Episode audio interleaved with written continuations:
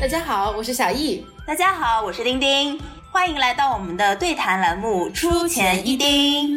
那《出钱一丁》呢，是我和丁丁两个主播的对谈，这是我们的一个新的节目。然后我和丁丁其实很早之前就在策划这个节目了。那么我们其实策划了蛮多有趣的关于实习生活的一些小话题，呃，比如说职场社交啊，比如说呃求职啊等等的问题。那我们之前也在评论区收到了很多大家的问题，呃，例如如何找到这些嘉宾，那如何去写 LinkedIn，还有 LinkedIn 有什么作用，以及呃实习和工作的时长问题。那么我们也会在今后的出钱一定栏目里跟大家详细聊一聊呃这些问题，我们的一些观点。那关于出钱一丁呢，我们会在每两期的。嘉宾访谈之后播出，也就是从这期开始，你会看到呃二加一这样的一个形式，就是两期嘉宾对谈和一期主播对谈。出钱一丁，嗯，那其实接下来你会听到的第一期出钱一丁呢，其实是我和小易的第一次深夜对谈，是在上一次更新的加更番外之前录的。在这一期当中，你会听到我和小易当初为什么会选择 gap year。Gap year 是不是一个好的选择？以及我们的俩当时为什么会从金融专业出走，然后选择了人生更多的可能性？还有会谈一谈我们两个当时为什么选择做播客，和我们对播客这个实习生活节目策划的一些小的想法。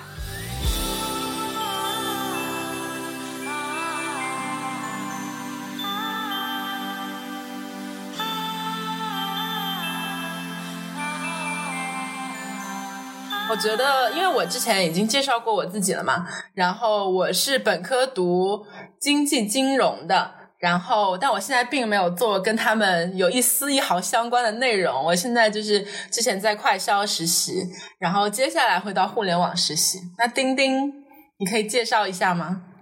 哦，我我之前学的是商科，本科的时候，然后后面就是有志于。我国那个文化产业的发展，就是特别想做文化娱乐、文娱行业，所以之后，嗯，也跟小易一样，take 一个 gap year 做了实习，然后有了更多的实习经历之后，我又去读了一个，呃，跟文娱比较相关的传媒的硕士，然后现在硕士课程结束回来，嗯嗯嗯。对我们，我们后来就是想要一起做播客了之后，就发现其实我们都 take 过 gap year，就这个间隔年。那你你当时 gap year 是在是在哪个公司呀？是在什么行业？我当时也是在一个文娱行业的比较大的公司，然后是在它的战略分析部做实习。然后我当时 take gap year 的最主要的原因，还是当时这份实习做的。非常非常非常非常开心，而且他呃不是因为说我想留下来，可能说有更多的机会竞争 return 或者什么的，因为当时这份实习就是在入职之前就呃很明确的说清楚说呃这个实习是不会给到 return 的，因为整个 team 都是非常 experienced 的组成，但就是因为做的非常开心，包括说嗯我做我自己学到的东西，我在跟的项目。然后我的 leader，然后跟整个办公室的氛围，就是一切都非常的完美，所以我当时就想说，能不能有更久的机会能在这个地方继续实习下去。然后还有一个原因是我当时如果直接回学校读书的话，就会面临马上就要秋招，呃，然后我当时的简历也是可以写满一张 A4 纸来，但是我自己还是觉得。不够满意，嗯，之前是有，就算上当时实习的那份，是有三段比较完整的，就是实习的经历，但是当时还没有找到一个，嗯，自己还特别清楚明确的实习的行业的方向。然后我还是一个就是比较，呃，也不一定说完美主义，但是我希望我自己能够心理上完全的准备好，说我有一份很好的。履历加上我已经有很多的经验，不管是技能上的还是行业上的，然后再去秋招里面和大家 勇敢的竞争，对，然后所以想当时 take 这个 gap year 可以再多积累一些实习经历，然后还有一些别的零零碎碎的，对不起，对不起我妈妈，零零碎碎原因是，比如说当时如果 take 这一年 gap year 的话，我就可以在家里和我的家人就是度过更多的时间，尤其是本科。就是出去读之后，就是跟家里人在一起的时间的确比较少。然后我想这一年就是可以在家里跟家人一起度过，还是蛮宝贵的。然后我这一年还做了一个小兼职，嗯，还蛮有意思的。所以总体来说，当时有挺多的想法，就觉得说不是我。用这一年的机会去实现比较多心里想实现的东西，所以就在开学前大概一两个月吧，然后就比较冲动，就之前完全没有想过，然后就比较冲动的，就是发了这个邮件，然后学校也很快的就是回复了说 OK，那那之后就开始了我这一年的 gap 的实习，嗯，就我发现其实呃，我问过挺多就是 gap year 的人，然后他们基本上的反馈其实都还不错。然后我我自己的感觉是，大家做 gap year 其实也很多因素，就是因为我没有想好，或者我没有准备好，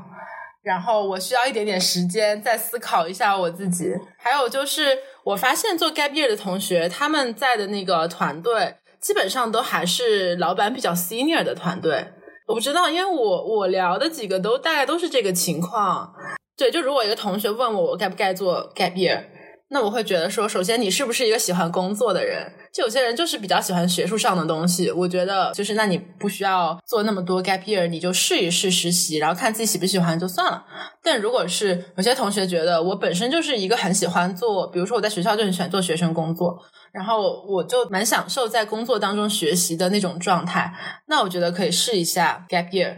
而且我觉得 gap year 最好就是找你老板或者团队，就是比较 senior 的这个情况。因为如果不是实习的话，就正职你是没有办法进到那个团队的，因为他们也不招人。但为什么这些团队的人会招 gap year 的实习生呢？是因为一个团队肯定又有人要做那些杂活的，然后大老板不可能跟所有人对接的，所以他们一定是需要一个比较 junior 的人来做。但是呢？他们又不可能招一个正直的 junior 到这个团队里面，所以有的时候就会去招那种比较长时间的实习，就要求你实习大概六个月以上这样子。对，我觉得这些这些，我我之前倒是没有观察到过，说呃很多 take gap year 都是当时在一个跟 senior 的 team 里面，但是我觉得就是从这样的 team 里面他们来招，嗯。Intern 而不是 junior，可能绝大部分原因还是节省成本。对，而且我觉得从公司的那个角度上来说，呃，比如说我这个 team 是战略 team，那么战略 team 就是不应该有 junior 的。就理论上来说，我正职是不应该有 junior 的，一定是五到十年或者是怎样，你才能够有这个机会进入这个 team。但这个 team 又需要人去做那种杂活呀，是的，所以那就请实习生呗。所以我觉得也不是说任何看到一个 gap year 的机会，我都好像觉得可以去试一试，就还是要选择，就看看你的这个 team 是不是比较有趣的 team，因为毕竟你要待比较久嘛。嗯，而且还有一些可能大家拿到的机会，比如说 self cycle 的，是你可能还没有跟这个 team 一起合作过，然后决定说我要不要继续在这个 team，而是你只是拿到了一个 offer，然后决定要不要去。然后在这样的情况下，我觉得可能更加要谨慎。万一你呃已经留了这个六个月的空档，然后去了之后发现各方面跟自己心里的预期不是非常符合，那可能到时候就会遇到一个比较大的问题，是不是要重新再找一个实习，还是说回到学校继续读书？可能到时候就会有一些麻烦吧。对，但我自己也像小玉说的，就是如果有同学问我说，就是建不建议 take gap year 的话，那答案肯定是根据你自己个人的情况，你。当时拿到的 offer，或者说你当时拿在 team，但是，嗯，对于我我个人的建议的话，还是有机会实习能够多实习，因为其实，在做这一期对谈之前，我跟小易也就是有讨论过一些，说第一次的对谈到底要聊什么，是不是要聊一些比较 劲爆的，然后可以吸引到眼球的一些。关于实习生的职场话题，然后这样我们这个初出茅庐的新播客就可以吸引到一些更多的听众。但是最后决定还是说，嗯，从顺序上来说，我们第一期还是先聊一下我们两个对于实习这件事情的看法，然后为什么呃，从我们俩自己的经历来说，还是嗯，觉得实习是个非常重要的经历。然后我们两个自己当时为什么会选择用 gap year 来做实习？然后以及到最后，为什么我们现在做播客会选择用实习生活来作为这个主题？对，对，其实我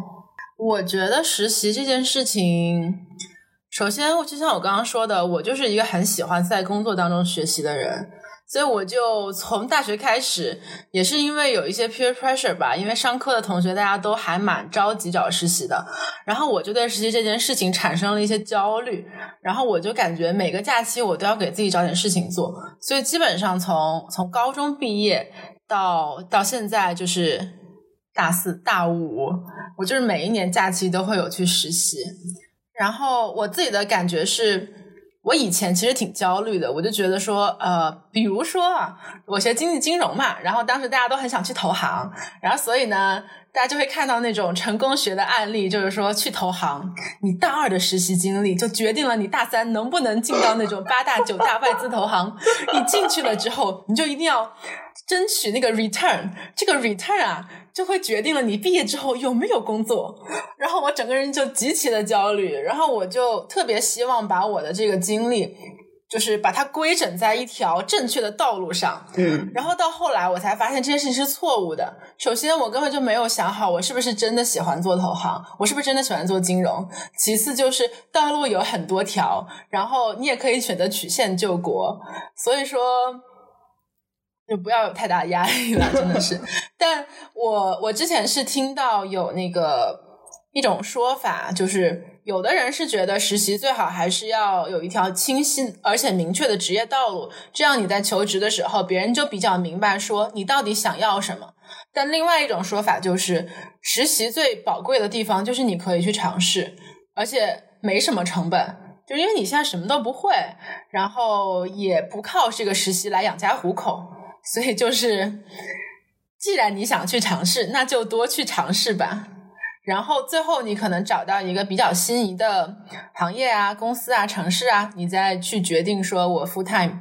呃，去某一个地方呃工作这样子。嗯，我我自己是比较认同第二种，就是说实习是一个非常好的。成本非常低的，让你能够学习和接触到很多东西的一个机会。当然，还有第一种来说，对很多，特别是可能啊，我们现在说非常成功的一些专业，比如说金融、法律等等，呃，这些专业可能有一些同学他或者受家里父母的影响等等，就很早就有比较明确的职业规划，那当然是一件非常好的事情。但是对于很多同学来说，可能他并不清楚说自己想要的是什么。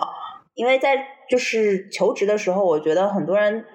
呃，一开始还没有搞清楚自己的动机是什么，就是他连自己找实习的动机是什么都没有想清楚，或者说他对职业的一个考虑，嗯，到底是我就是冲着收入去呢，还是我要去实现一些情怀、人生价值、理想，还是说我要去结合我的兴趣？就这个东西，可能都是要从实习当中来慢慢获得的。所以，可能对于我我自己觉得，可能对于绝大部分同学来说，还是通过实习来做尝试，然后慢慢找到自己喜欢的行业，然后同时也学到很多新的东西，然后也认识到很多新的朋友。因为的确在校园里面，就是嗯，大家看起来就是学生，然后呃，这个圈子可能就是在同学圈子里面，但是通过实习，你可以更早的接触到社会，然后学到一些。嗯，真的社会人才会有的是一些人情世故，然后一些 职场社交，嗯，等等等等，嗯，对，我觉得这就牵扯到为什么我们要以这个实习，或者为什么我们要以这个实习生活来作为我们俩的播客初尝试吧。就我会觉得，其实实习是大学生在初入职场当中，在职场上寻找自己的一个过程。就是其实认识自己是比认识某个行业、认识某个岗位更加重要的一件事情。我是很爱听这种职场的分享的，我会经常听，比如说像创业内幕啊，什么到海外去、硅谷早知道这种东西。但我的感觉是，他们都在请一些行业大佬，然后也在请创业者。那这些前辈更多的是站在他们的角度上，给到一些行业的资讯，然后他们的 insight。呃，我觉得这是很有价值，但是对于我这种比较呃小，就是比较年轻的同学来说，嗯，这个给到我的更多是资讯，但并不是一些很 practical 的东西。然后我也听过像 Blow Your Minds 的那种职场系列，那他们其实已经给到非常 detail 的东西了，比如说你这个邮件应该怎么写，然后你的这个呃，比如说求职信不应该呃。丢一个 Word 文档，应该把求职信的这个内容放在邮件正文里面。他们其实已经讲的非常非常详细了，其实是跟他们平时在创业公司的生活息息相关的。那我觉得，其实我想做的就是跟他们一样详细，或者比他们更加详细的。然后，呃，所针对的这种专业背景和行业更加广泛的。也就是说，一个实习生或者说职场新人，呃，进来听到。他就可以跟我们以这种很平等的角度，发现自己周围的年轻人都是怎么在职场当中适应自己的，怎么在职场当中找到自己的工作方式的。这种分享就是会对我们更有这种实践性的意义吧。对对对，就像小姨说的，我们希望就是一种非常平等的，就像大家聊天一样的视角，然后呃讲一些自己在职场当中的小的经历、小的心情。实话实说，我觉得我们就是请到的几个嘉宾，真的分享的非常的好。就是除了一些嗯行业上的，我觉得可以称之为干货，因为它不仅是说介绍这个行业是什么，它还有一些带有自己因为经历到这个行业工作本身的带有一些 insights 之外，然后分享了很多嗯，就是像刚刚小鱼说到的，就是你怎么当初做的这个选择。然后你自己的一些看法，然后可能有你的情怀、你的价值观等等，我觉得都是非常好的东西。对我每次做一个我不了解的领域的时候，我都会真的是先去做一些功课，了解一下这个领域的定义啊是什么。但你会发现，其实我在每次采访的时候，会问到一些比较 typical 的问题，就比如说你怎么定义你这个行业，怎么定义你的这个岗位在公司的呃环节上的作用。我都会问这些问题，但我自己的感受是，有些同学其实可以蛮好的解答我的，就是用一种深入浅出的这种语言解答我。但有些同学其实可能他自己了解的也不是非常清楚，毕竟作为实习生，我们所能获得的信息有限嘛。然后他可能平时也嗯不太去思考这个问题，更多的是我先注重把我手上的东西做好。我觉得这个也情有可原，但我是希望，呃，如果有听我们这个这个播客的小伙伴的话。就是你也多去思考一下这个问题，就是呃，既然进入到了一个行业，是不是要抓住机会去了解这个行业的方方面面，去了解这个世界到底是怎么运作的？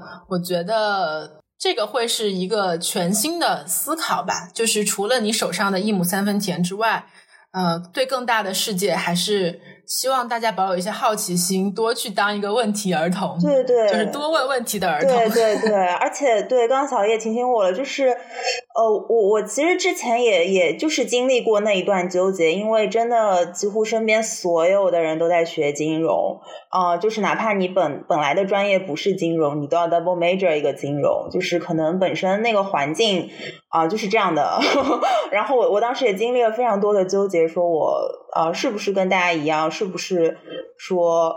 嗯，当时的成绩好像还不错，是不是就等于说我要去学成绩还不错的人都在学习的一些专业？我我小易，你你经历过这样的就是纠结吗？有啊，我从。大一到大三都在经历这样的纠结，然后最后就一拍脑袋，然后说 走，我来呀，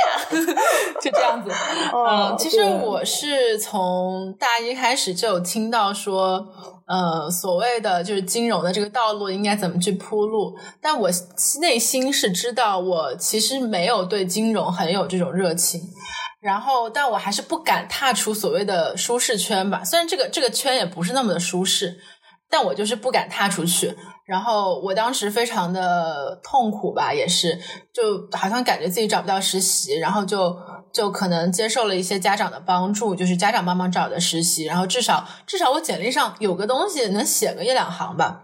然后越到后面就越发现，其实我并不是特别喜欢金融的这种工作的方式以及它的工作内容，我是更加喜欢这种实体的公司。我对他们实体的公司的运作会更感兴趣，所以后来我就觉得说我应该去试一试。然后当时我也是去咨询了我们学校的那种就业指导的老师，而且当时我是带着我就要就要升金融机构的这种心态去的。我当时给老师提的问题是：老师，我怎么样去申请到一个更好的金融机构？大概类似这样。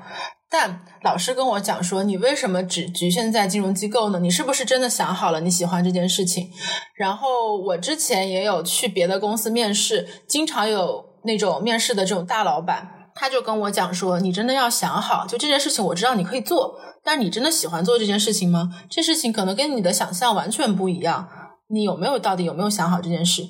然后我后来就也是经历了一些思考吧，然后也是问了一些同学。那我当时知道有这个欧莱雅的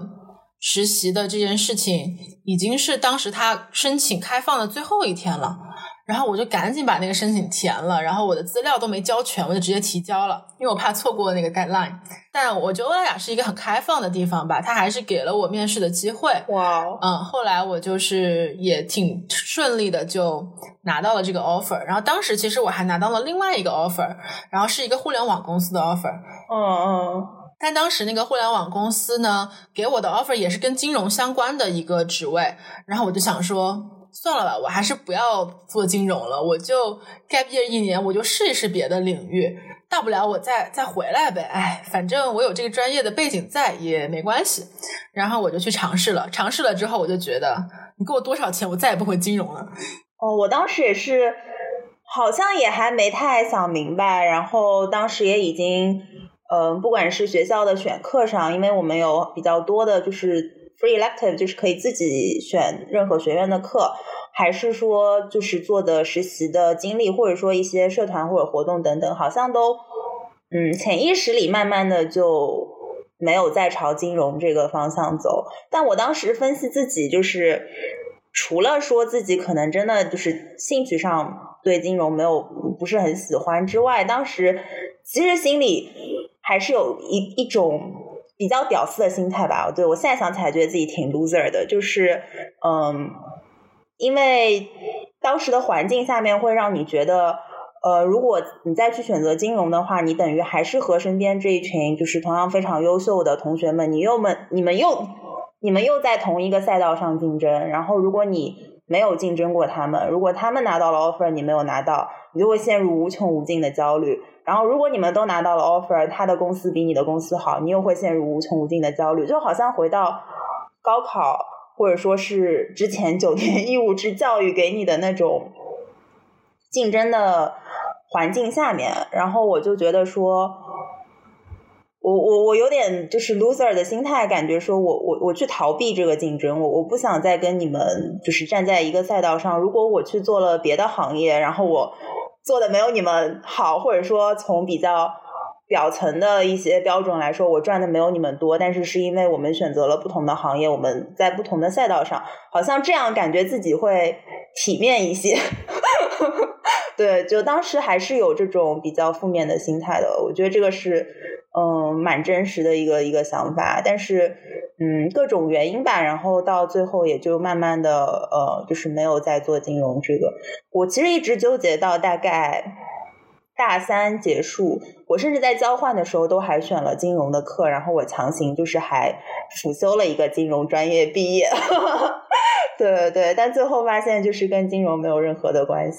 所以我们其实做出这个出走的决定。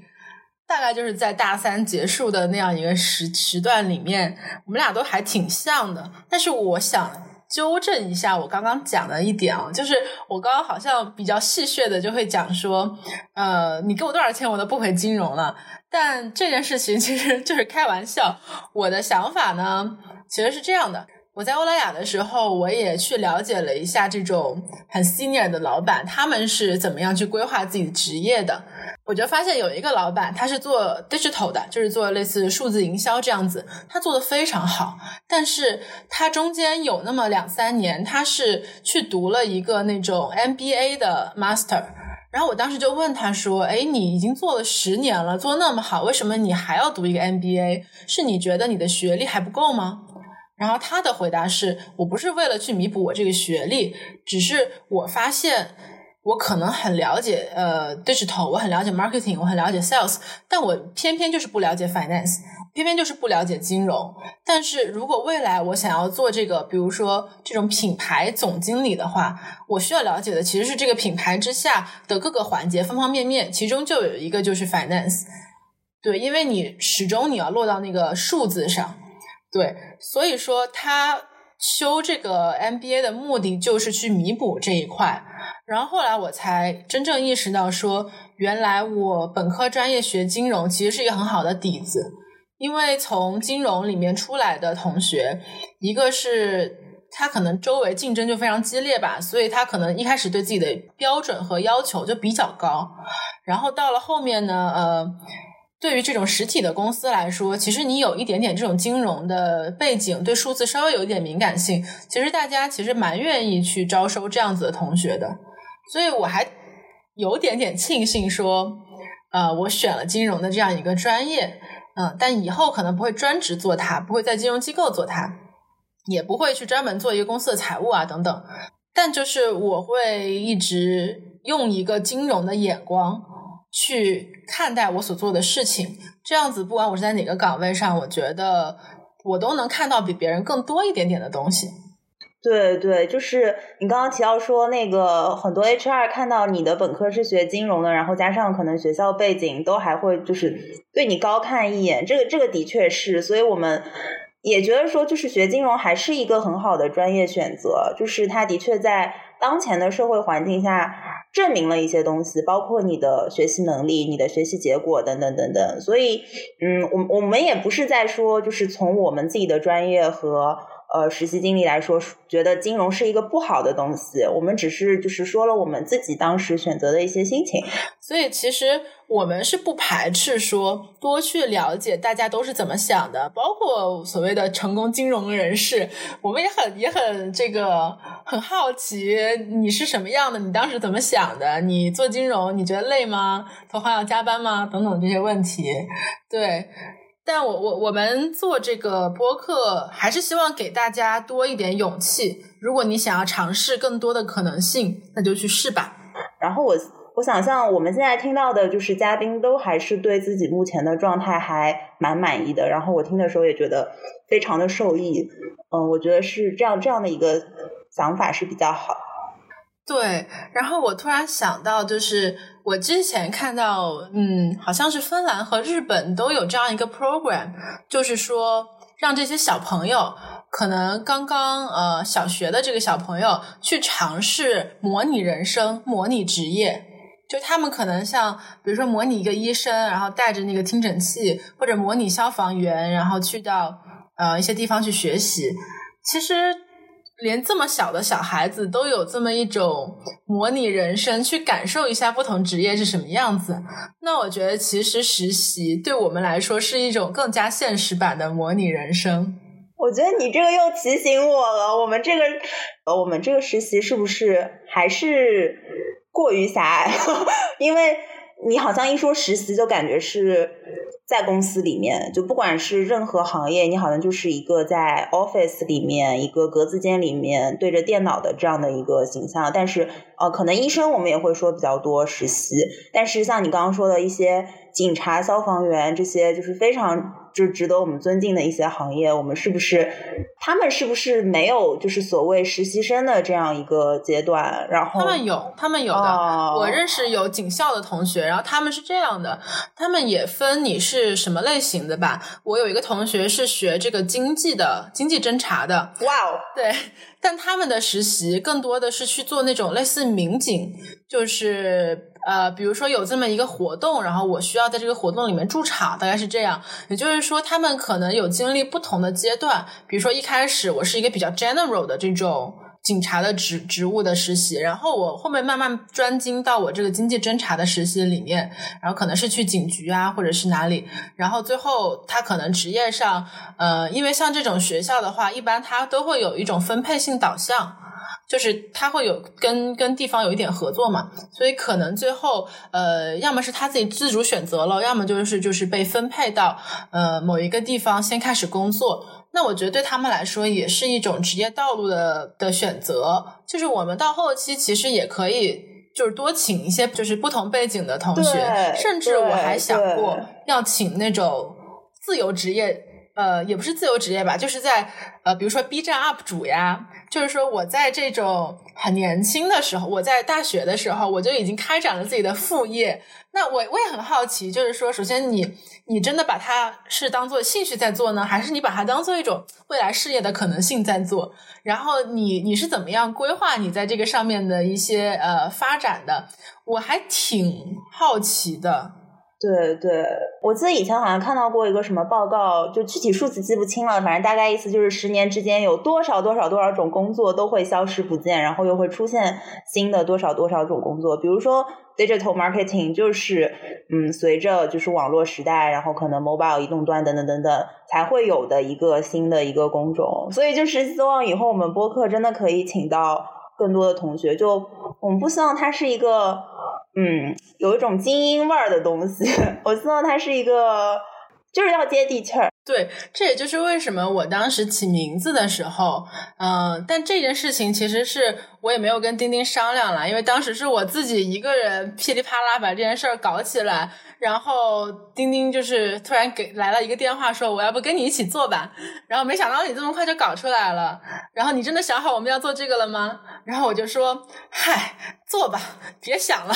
然后，但我其实当时是起了一个实习生的名字，那生后面要加什么呢？好像实习生三个字有点奇怪，我就加了一个活。然后我们其实正式的全名，这个实习生活的这个生和活之间是有一个点的，它是我们的实习生活，也是呃实习生的活法，那同时也是